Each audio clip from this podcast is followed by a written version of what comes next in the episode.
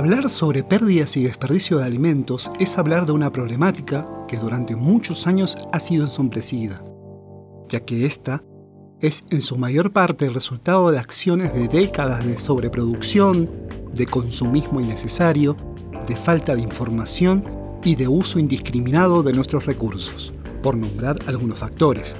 Cuando decimos que solo en Argentina se tiran más de 16 millones de toneladas de alimentos por año, nos podemos llegar a perder en la inmensidad esta terrible cifra, porque sabemos que en un mundo de información, datos, estadísticas, las cifras a veces pueden ser muy frías y no llegamos a visualizarlas como debiéramos.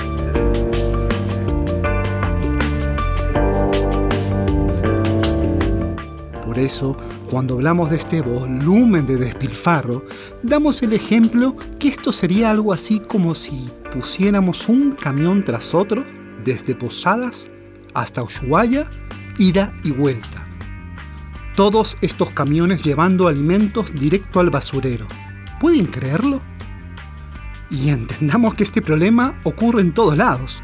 En el mundo son 2.4 mil millones de toneladas de alimentos los que se tiran por año. Esta cifra fue actualizada este año por la WWF. La pérdida y el desperdicio de alimentos se lleva adelante en cada eslabón de la cadena de producción, distribución, comercialización y consumo de los alimentos. Por ejemplo, en la producción ocurre por falta de capacitación, acceso a la tecnología, políticas públicas y por supuesto por la necesidad económica.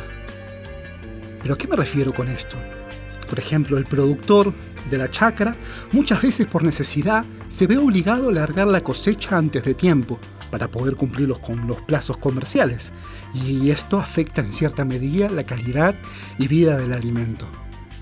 No podemos dejar de mencionar los cambios climáticos que venimos viviendo y sin dudas este es un punto crítico en el que muchos productores se han visto afectados en los últimos años.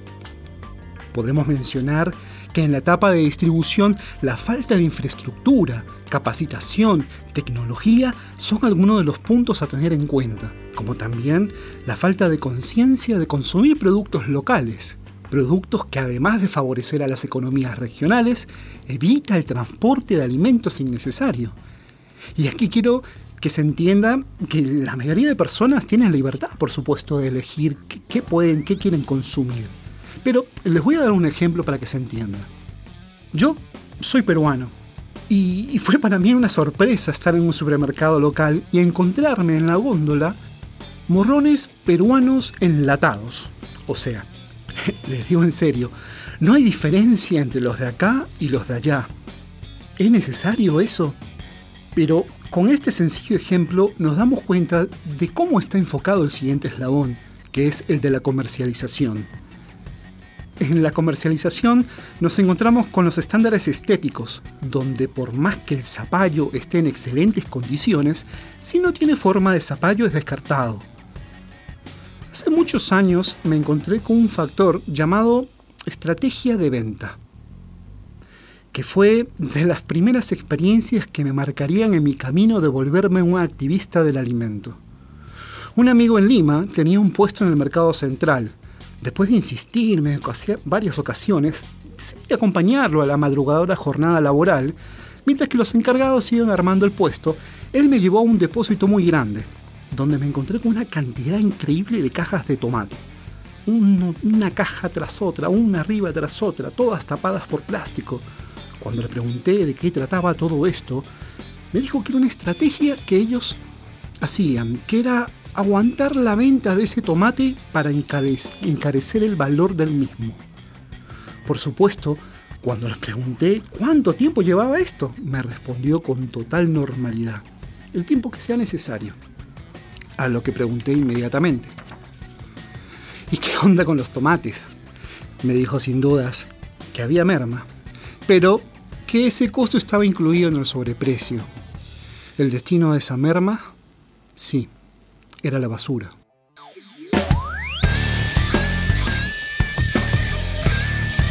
Otro factor en la comercialización son las políticas de las empresas vinculadas a la manipulación y a los protocolos que minimizan el desperdicio de alimentos. Esto sin duda se debe también por una falta de políticas públicas que regularicen y den soluciones, sea para evitar el excedente de alimentos o sea para poder compartir el mismo.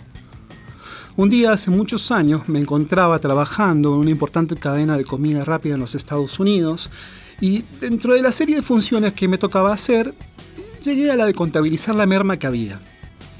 Entre los diferentes niveles de producción que iban marcando el encargado de turno, según esto, la cantidad de gente que entraba al local, ¿no? Por ejemplo, si había mucha gente, eh, el nivel subía, ¿no? Se iba hasta 5, para que más o menos me entiendan. Y cuando de repente la gente no iba más, bueno, ese, ese, ese número bajaba hacia 1. La cuestión es que esas hamburguesas que se elaboraban, ¿no? Cuando estabas en nivel 5, elaborabas hamburguesas y no sabías las ponías en un riel y esas hamburguesas te duraban entre 15 a 20 minutos. ¿Sí? Y de repente el nivel bajaba. Entonces la cuestión era que cuando te encontrabas en un cambio en turno, te encontrabas con una merma de 20 hamburguesas por turno. O sea, estábamos hablando de 40 hamburguesas que se desperdiciaban en un solo local de comida rápida. Y esto me hizo muchísimo ruido. Luego de varios días, acudí al gerente para hacerle mi reclamo de ¿por qué no se compartía esto? La respuesta del agradable señor vietnamita, me acuerdo de él, fue, las políticas de la empresa no lo permiten. No tenemos la logística para hacerlo y si le invitas a una persona, luego vendrán 100 a pedirte. Pese a que entendía que aquel manager no podía darme una solución a esto, me quedó un sinsabor y obviamente algo ahí adentro, ¿no? Que en algún momento explotaría podemos seguir charlando sobre los muchos factores que hacen que la problemática del desperdicio de alimentos nos pueda llegar a afectar. Quizá a algunas personas les mueve el piso por el impacto ambiental que origina todo esto. ¿A qué, voy con esto? Porque además de la cantidad de recursos naturales, tierra, agua que demanda la producción de alimentos que nunca van a ser consumidos, al hablar de 2.400 millones de toneladas de alimentos pudriéndose, es hablar de la gran cantidad de gases de efecto invernadero que este alimento origina, ubicando a la pérdida y al desperdicio de alimentos en tercer lugar si fuera un país, solo detrás de Estados Unidos y esos gases de efecto invernadero atacando directamente nuestra capa de ozono. También puede sensibilizarnos el lado moral de esto, ya que al decir que cuando se tiran el 40% de los alimentos producidos, es entender de que si de ese 40% nosotros destináramos menos de la cuarta parte, acabamos con una gran pandemia que pega hace muchísimos años en el mundo, que es el hambre.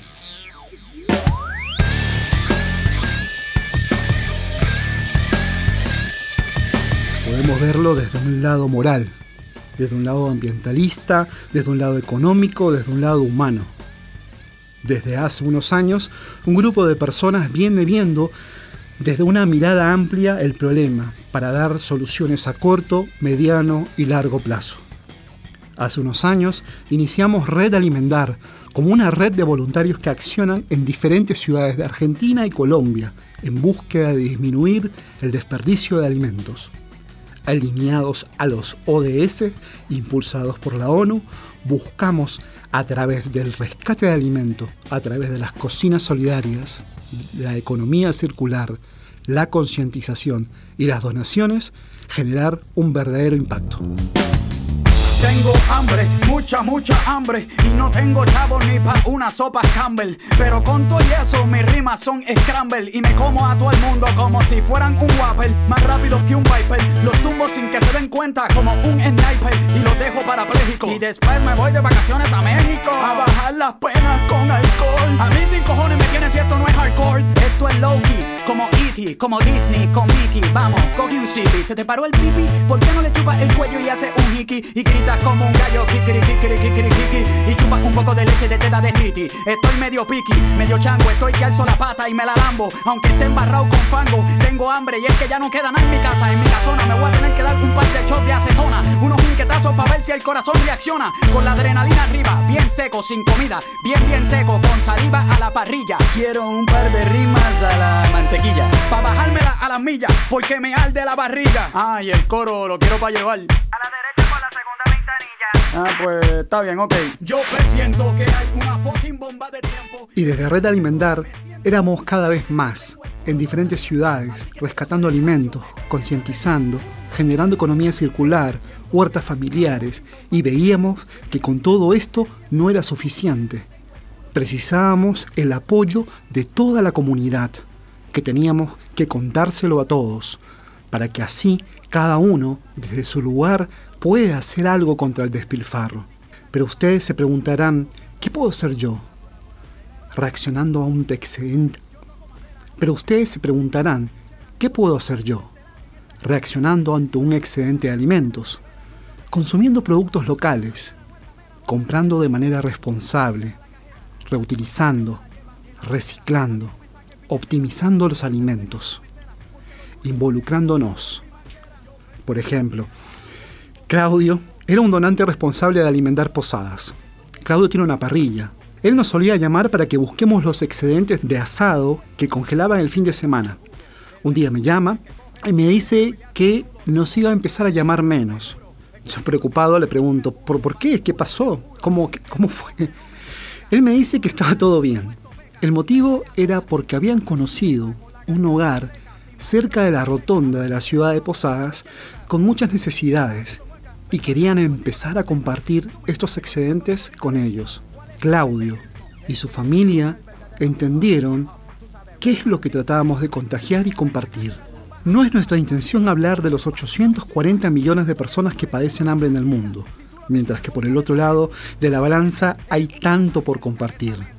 No venimos a restar, sino a sumar a través de acciones simples, que de manera positiva tratamos de que entre todos logremos que la comida sea respetada. Muchos en Red Alimentar no nos conocemos, pero entendemos realmente el valor de los alimentos y entendemos que entre todos podemos lograr algo, lograr que la comida cumpla su fin, que es el de ser comida. ¿Se animan a ustedes a hacer lo mismo?